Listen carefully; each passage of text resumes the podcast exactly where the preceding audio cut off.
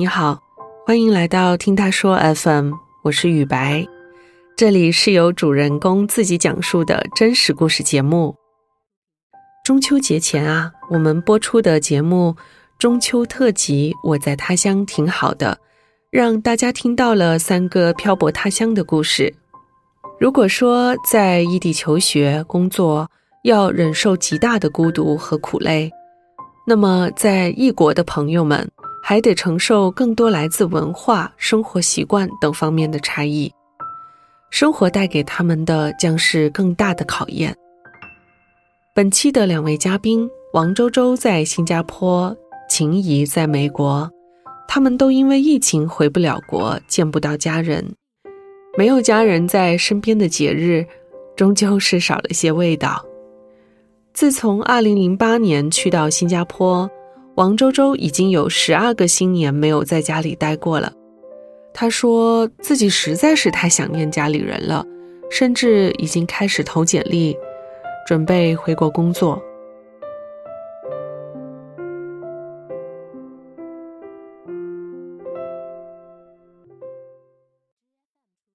大家好，我是王周周，我是八零后，目前我的职业是一位教师，我的老家是来自吉林东北，我现在身处新加坡，我来新加坡十三年了，日期我记得特别清楚，我是零八年十一月十一号光棍节那天落地的。我是学师范的，当时我还没有毕业的时候呢，是教育部的人，还有我新加坡这边的老板去我们学校招聘，我是被推荐，然后又选拔这些。如果是说其他国家，我妈应该是不会让我出国的，因为新加坡比较安全，所以我的家人就同意了。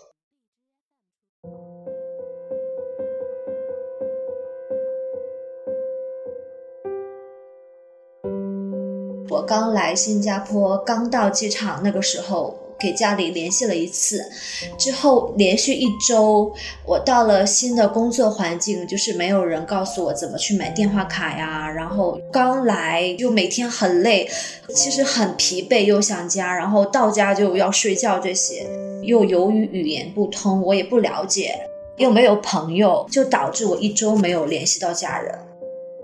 我大概记得应该是第七天。我的同事说这边有那个 Cheers，那个 Cheers 就是有一点像那种便利店，然后我就去买电话卡。那是个印度人讲英语，刚来也不会英语呀。然后他说英语，我说华语，我们根本对不上。然后我就还是没有买上。后来有一个新加坡男生，他帮我翻译，我才买成电话卡的。当时买完电话卡，我特别兴奋和开心啊！我马上就给我妈打电话呀。然后我我妈接了电话之后，她哇，就是当时她哭了。我妈妈就跟我说，她其实这一周过得非常痛苦，她以为我被骗了，然后就被人绑架了这些，所以她就那一周都是每一天半夜就哭醒了。他跟我说，他不想再有这样的事情发生。他说，特别后悔让你出国。之后，我就每一天跟他通一个话。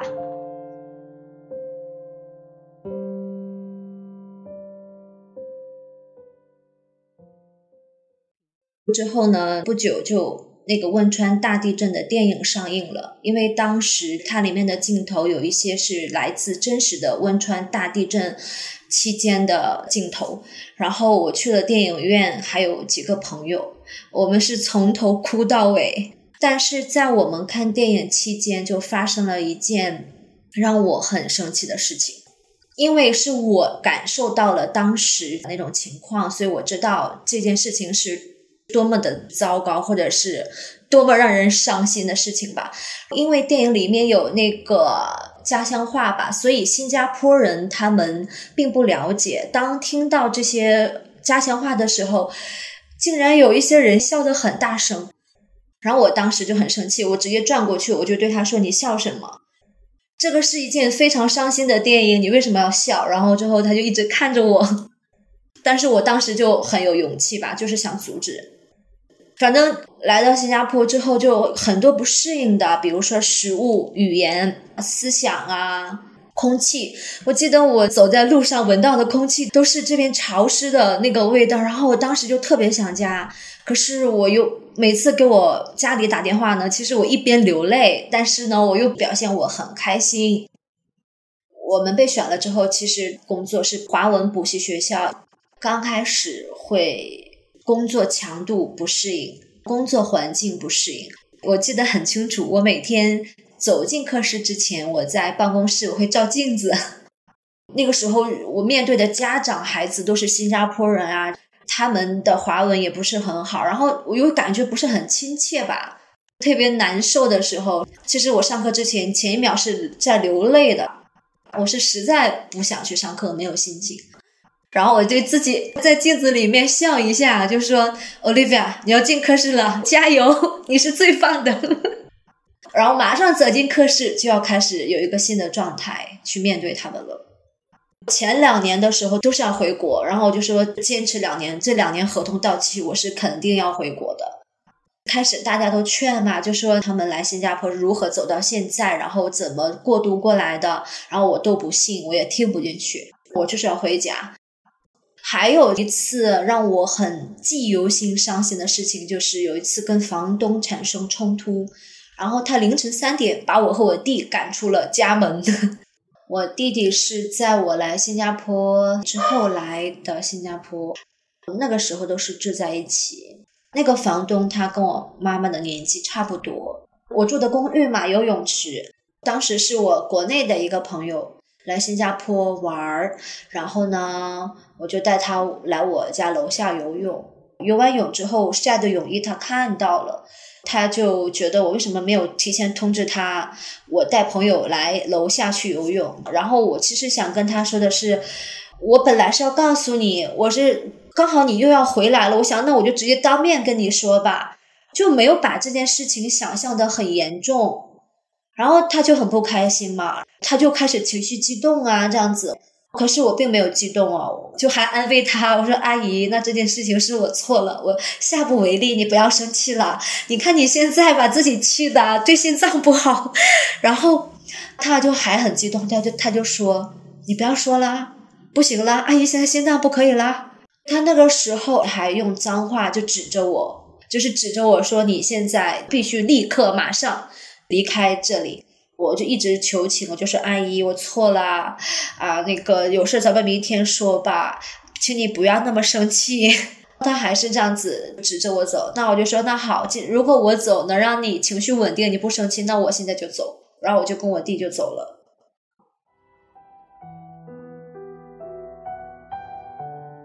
所以凌晨三点压马路，我们两个保持一米距离，那个时候谁也不跟谁说话。就觉得好无助啊，就很伤心吧。然后，但是那个时候却哭不出来，就感觉我想哭，我感觉我的泪不是往外流，是往肚子里流。然后我就和我弟一直走走走，就没有方向的走。突然间遇到了一个吃饭的地方，我们就坐下来，一人喝杯绿茶。然后我们俩就问：“哎，现在心情怎么样了？好点了吗？” 然后我们两个就说：“哎，那好点，那继续走吧。”我们就走。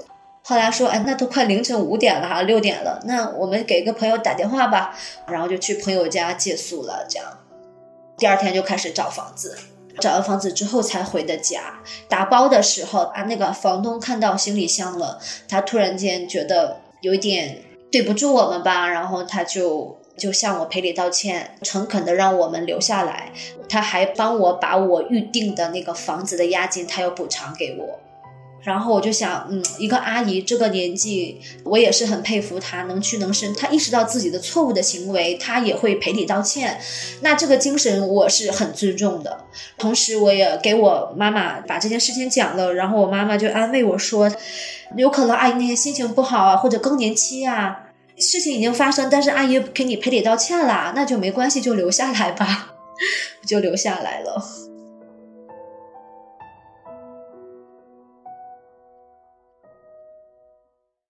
前两年特别痛苦，都是在磨合，在经历各种各样的事情。第三年的时候，就一转眼就过来了，然后我就跳槽了。第二个公司又是一转眼三年，那三年过来了之后，我又全职读书，就重新读一个不同的专业。那那个时候我就要重新要考雅思，然后我那个半年是没有联系任何外界，我全部都是屏蔽状态，就是天天学习，学到凌晨两点多，五点多起来看书，然后再睡一下，然后吃个早餐，上班，晚上回来继续学，就是考我理想的学校。我从工作准证申请学校变成学生准证，其实是冒很大的风险。基本上是会被拒的，很多人不会做这件事情。但是我只要坚持的东西，我是不会听别人的，必须要先割掉我的准证，然后我只有一个月的逗留期。这一个月，如果我拿不到学校的录取通知书，我必须要离境了。在大年三十的那一天，我们要去吃年夜饭。刚从地铁出来，在走电梯往上走的时候，突然间收到了邮件，然后就我被录取了，哇！我那那天大年三十好开心啊，本来是很想家的，不能跟家人团聚，然后突然间收到了录取通知书。新加坡有一个艺术学院是很好的，叫南洋艺术学院嘛，然后这个是我梦想的学校，也是我梦想的专业。所以我又上了全职的三年，加上准备的一一年，将近四年的时间。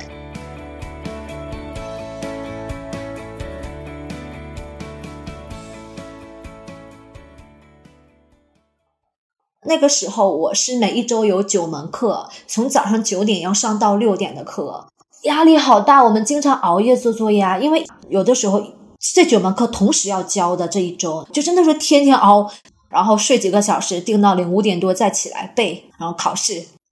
而且我突然间用英文来学习，我们的思维方式都不一样。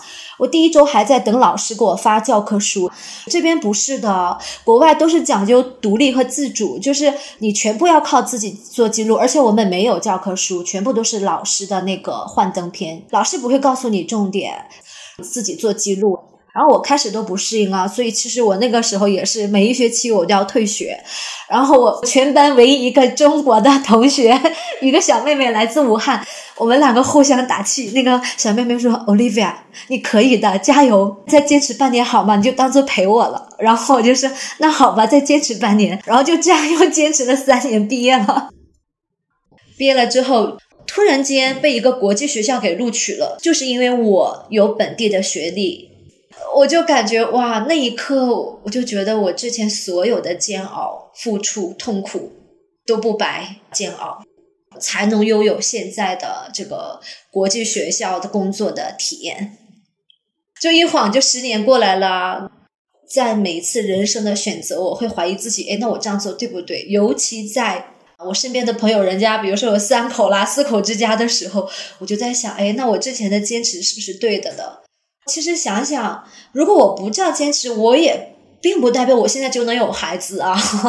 至少我每一年我都是过得特别有意义、特别充实，是一直在向前走的状态。所以焦灼只是说在决定的时刻。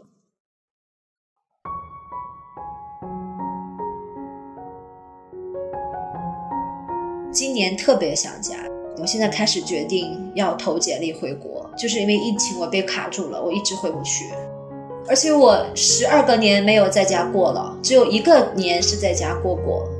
我太想念家人了，希望我的家人们能平安健康，因为他们的身体好的话呢，我和我弟在外面就能安心的打拼。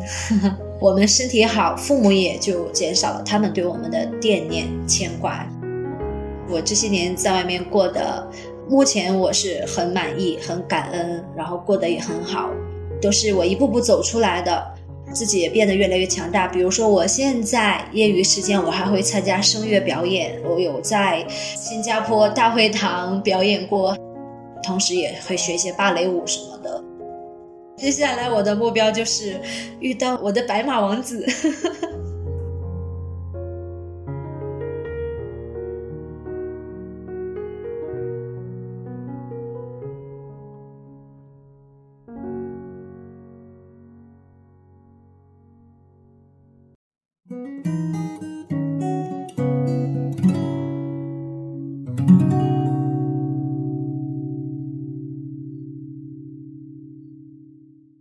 零一九年年底，秦怡来到美国求学。原本非常自信的她，却在课堂上受到了巨大的打击。她的委婉居然变成了别人眼中的懦弱。那她最终是否能走出这个困局，融入当地文化呢？Hello，大家好，呃，我是秦怡，我是杭州的，现在是二十五岁。我是从一九年年中的时候。去了美国，然后到现在大概有两年的时间，也是因为疫情的原因，所以没有能够回家。然后最近刚刚回到国内。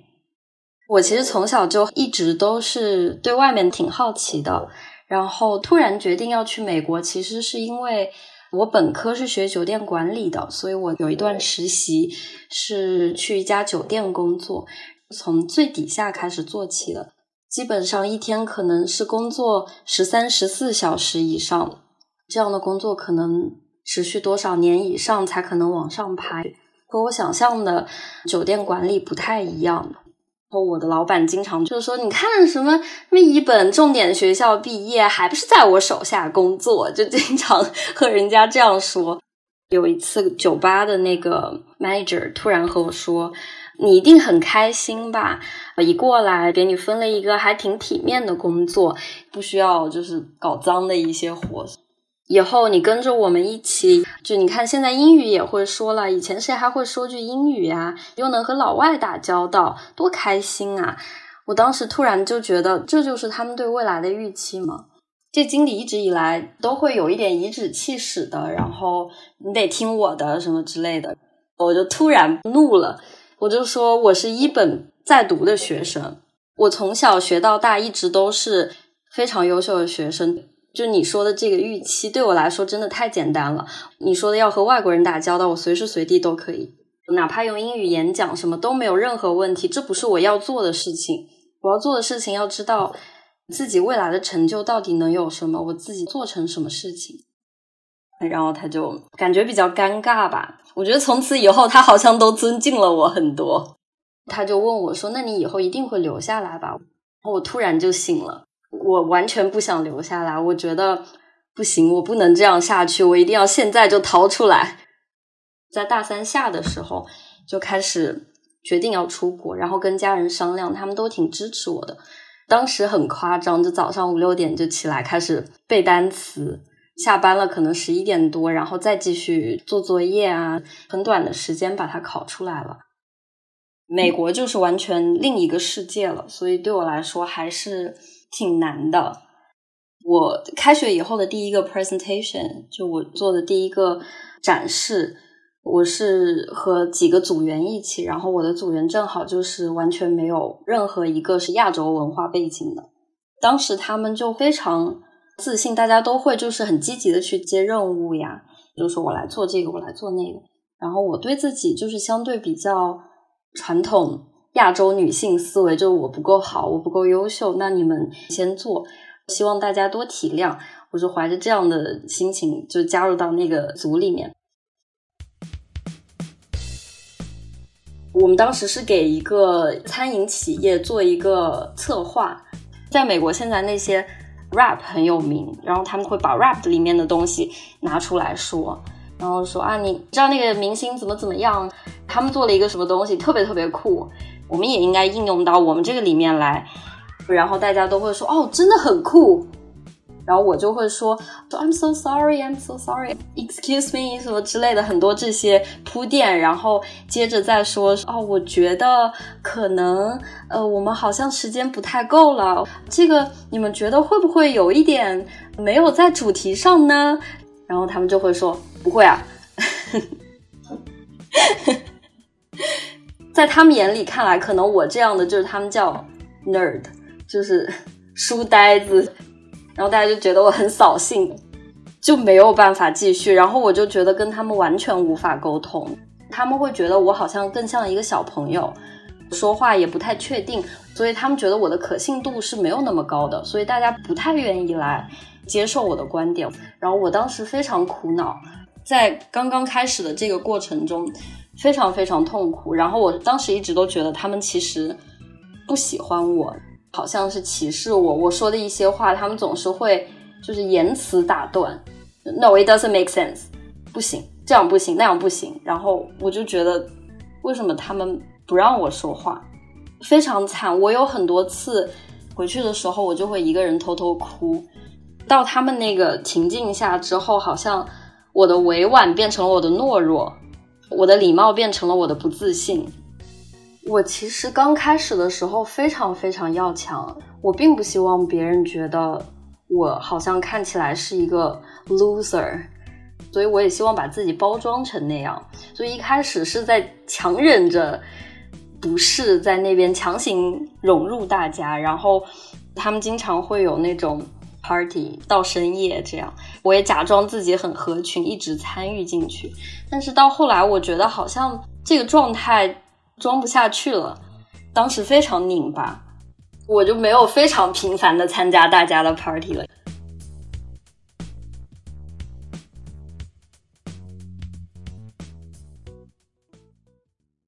就我家里人很酷，爸爸妈妈都会很忙，就可能不太经常的联系。其实从小对我要求都会比较高，就希望我可以是比较不错的那种。所以我比如说文化成绩很好。我会跟他们说，哎，我考了第一，什么给拿了满分，什么之类的。但是同学相处之间存在一些问题，我就不会说。我能够融入到本土的环境里面，其实还挺靠他的。是一个两米多高的黑人大哥，也是我的第一个朋友。我当时刚刚过去的时候，大概是几个星期的样子，挺巧合的一件事情，就我坐在最前面。他也坐在最前面，我们坐在教室的两端，然后老师让我们发资料给同学，发到最后，老师说啊，你们现在可以开始组队了。然后大家都已经组完了，我们俩还在发资料。然后发完以后，我就发现没有人可以组了，就是我之前认识到的，大概简单了解到看起来很和善的人，都已经被人家拉走了，只有那个大哥和我一起 还在发资料。然后他就两米多高，然后我个子比较小，我只有一米五多。我就跑到他面前，就问他说：“Do you want to be my partner？” 然后他就从那个顶上往下看我，声音嗡嗡的跟我说：“哦，你想做我的 partner？” 他整个人就很街头风，然后让人感觉就是那种 gangster，就那种黑帮的感觉，就很凶。然后邪魅一笑和我说话，然后我就觉得糟糕了，好像可能叫错人了。但他就说没有问题。感觉跟拎小鸡仔一样，就把我 邀请我到最后一起去商议我们怎么样去做那个第一个 group project。但我觉得他好像，与其说对这个作业感兴趣，其实对我这个人好像更感兴趣。他就不怎么想谈作业，我一跟他讲作业，他就开始游离。但是一说到我，他又会问很多东西，然后特别我感觉他挺兴奋的。我们就没有做成作业。回家之后。我就想，那得找个时间把他约出来，继续完成我们的作业呀。我就问他说：“嗯，能不能出来做个作业嘛？”他就说：“嗯，好，你在什么什么地方来找我？”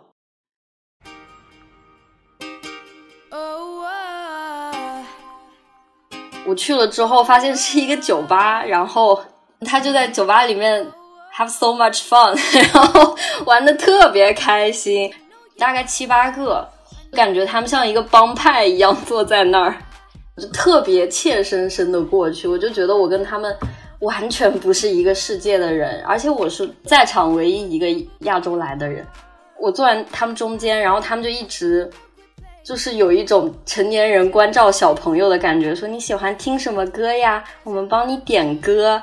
我啥也不知道，我就想啊，我不知道我我该说什么，我就说 Justin Bieber。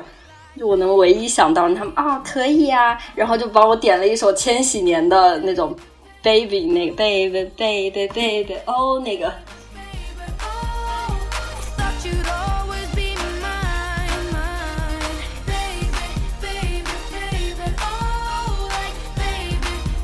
然后又说你会不会玩这个呀？你会不会玩那个呀？然后我都不会，他们就说来我们教你，然后就。看见我的时候都是哦，so cute 这样的感觉来逗逗我，这种就莫名其妙的就跟他们熟了。我也不知道是什么情况，然后就跟他们玩了一晚上，也没有做作业，然后第二天又去上课了。去上课之后，我就觉得好像就不一样了。我坐在那儿，他们就从外面进来，就是以前就是好像我是一个透明人，但是那一次之后，突然我就是好像是一份子一样，就被接纳了。大家过来都会拥抱我，然后问我说怎么样啊？昨天玩的好开心啊！突然就觉得，哎，大家其实很和善嘛，就是加入他们也不是那么难。慢慢就打开了自己的心扉，就还是挺开心的。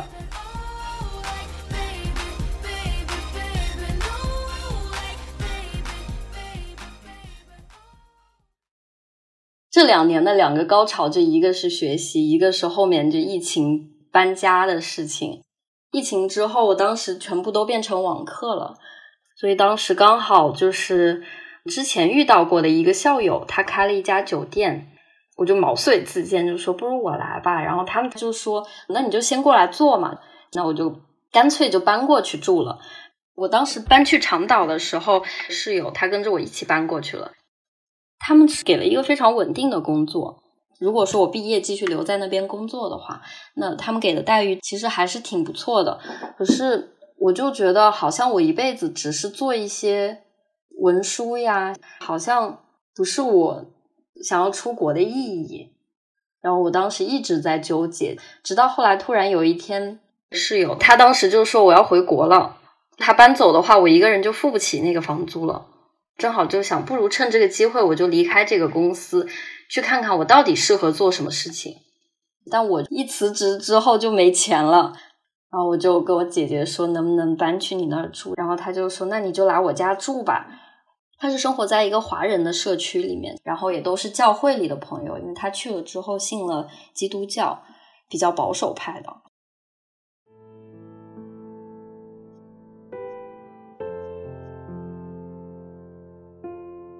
我刚刚搬过去没多久的时候，我姐姐介绍教会的朋友给我认识，当时和教会的姐妹们在一起吃饭。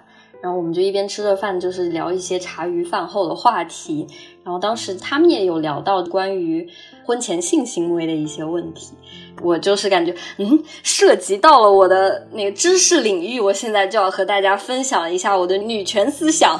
然后我就说，我自己是比较支持婚前性行为的。首先，性都是自由的，就只是你的一种体验而已。所谓的第一次，只是一种男权思想对我们的禁锢。婚姻也好，爱情也好，其实离不开性啊。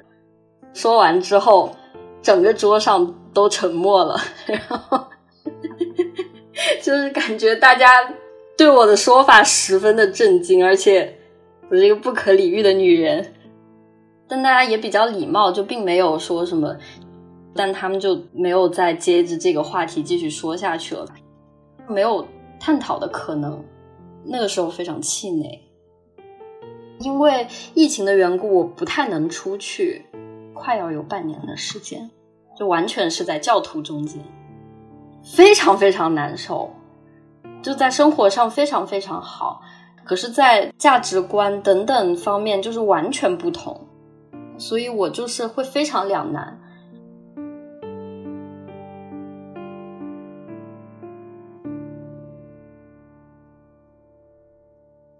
准备回来，其实有很多原因。我妈妈当时被查出说是有食道癌的可能，然后她去做了手术，一直在住院了。就在同时，我爸爸又摔伤了膝盖，然后也住院了。以前他们都是很强硬的人，但突然就和我说：“哎呀，要是你在家就好啦。”突然就软下来了，也很温情。然后另外一边又是，我觉得当时在疫情的情况下找工作也很辛苦。我有找到一些工作，但是前面面试的好好的工作，他们一旦知道我是中国身份之后就不要我了，又或者是给我更多其他严苛的要求，又或者是要降低我的薪资，就在就业上是感觉到歧视了，然后也知道是很困难，没有办法得到一个匹配的工作。考虑了一下，其实觉得回来还是挺好的，可能工作上也会有更多的发展机会，也能够继续陪在父母身边，能够给他们一些陪伴。我给他们打电话说的，然后我爸妈确实挺开心的，但也劝我再想一想，有点开心，也有点矛盾。但我觉得我已经决定了，就先回来嘛。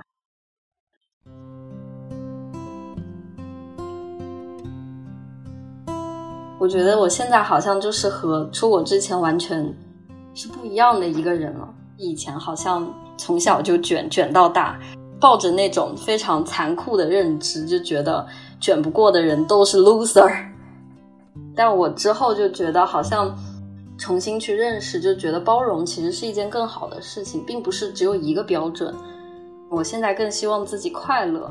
而不是像以前一样，希望自己就是在接下来的半年里先上升一个什么什么 level，然后再上升一个什么什么职位，放过自己之后感觉还挺好的。如果和那个时候在外面打拼的自己说什么的话，我觉得确实有一些话要说，就是不要太拧巴。如果心里真的是有什么东西，觉得自己一定要拼一拼的话，那我觉得就是放手去拼一拼吧。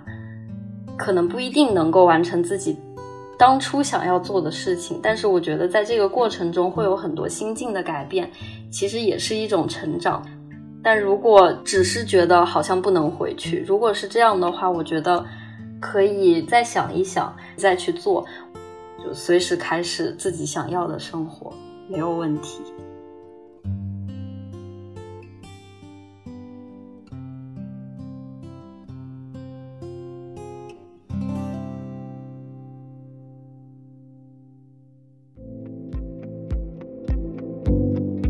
这个中秋节你是怎么度过的呢？关于漂泊，你有哪些故事呢？欢迎在我们的评论区留言。我们希望，无论你是在家人身边，还是独在异乡，都可以把自己的生活过好。你现在正在收听的是真人故事节目《听他说 FM》，我是主播雨白。跟本故事有关的更多的细节、图片和文字，我们都在微信公众号“听他说 FM” 同步推送，欢迎关注。如果你想分享你的故事，或是倾诉你的困惑，请跟我们联系。愿你的每个心声都有人倾听，每个故事都有回音。